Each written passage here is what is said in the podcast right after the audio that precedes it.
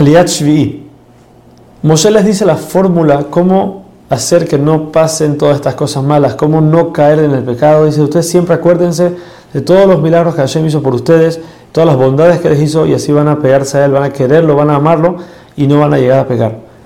Por último, la Torah dice, Moshe, Rashi nos cuenta que más adelante vamos a ver cómo Moshe le entrega a la tribu de Leví un Sefer Torah para que lo tengan, ya que ellos eran los rabinos de esa época, los que sabían las leyes y tenían que decir al pueblo qué hacer. De una vez vinieron todo el pueblo y dijeron, Moshe, ¿por qué solamente le das el, Sefer Torah a ellos? Nosotros, también estuvimos en, en Har Sinai, también recibimos la Torah. No queremos que el día es el día que mañana llegue la tribu de Leví y diga, señores, ustedes no tienen Sefer Torah, nosotros lo tenemos. Quiere decir que ustedes no recibieron la Torah, somos nosotros solamente.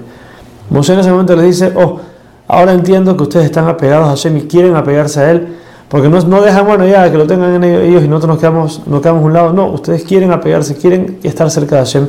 Eso Moshe dice, eso es lo que estamos buscando, eso es lo que necesitamos para que la bendición llegue y podamos seguir pegados a solo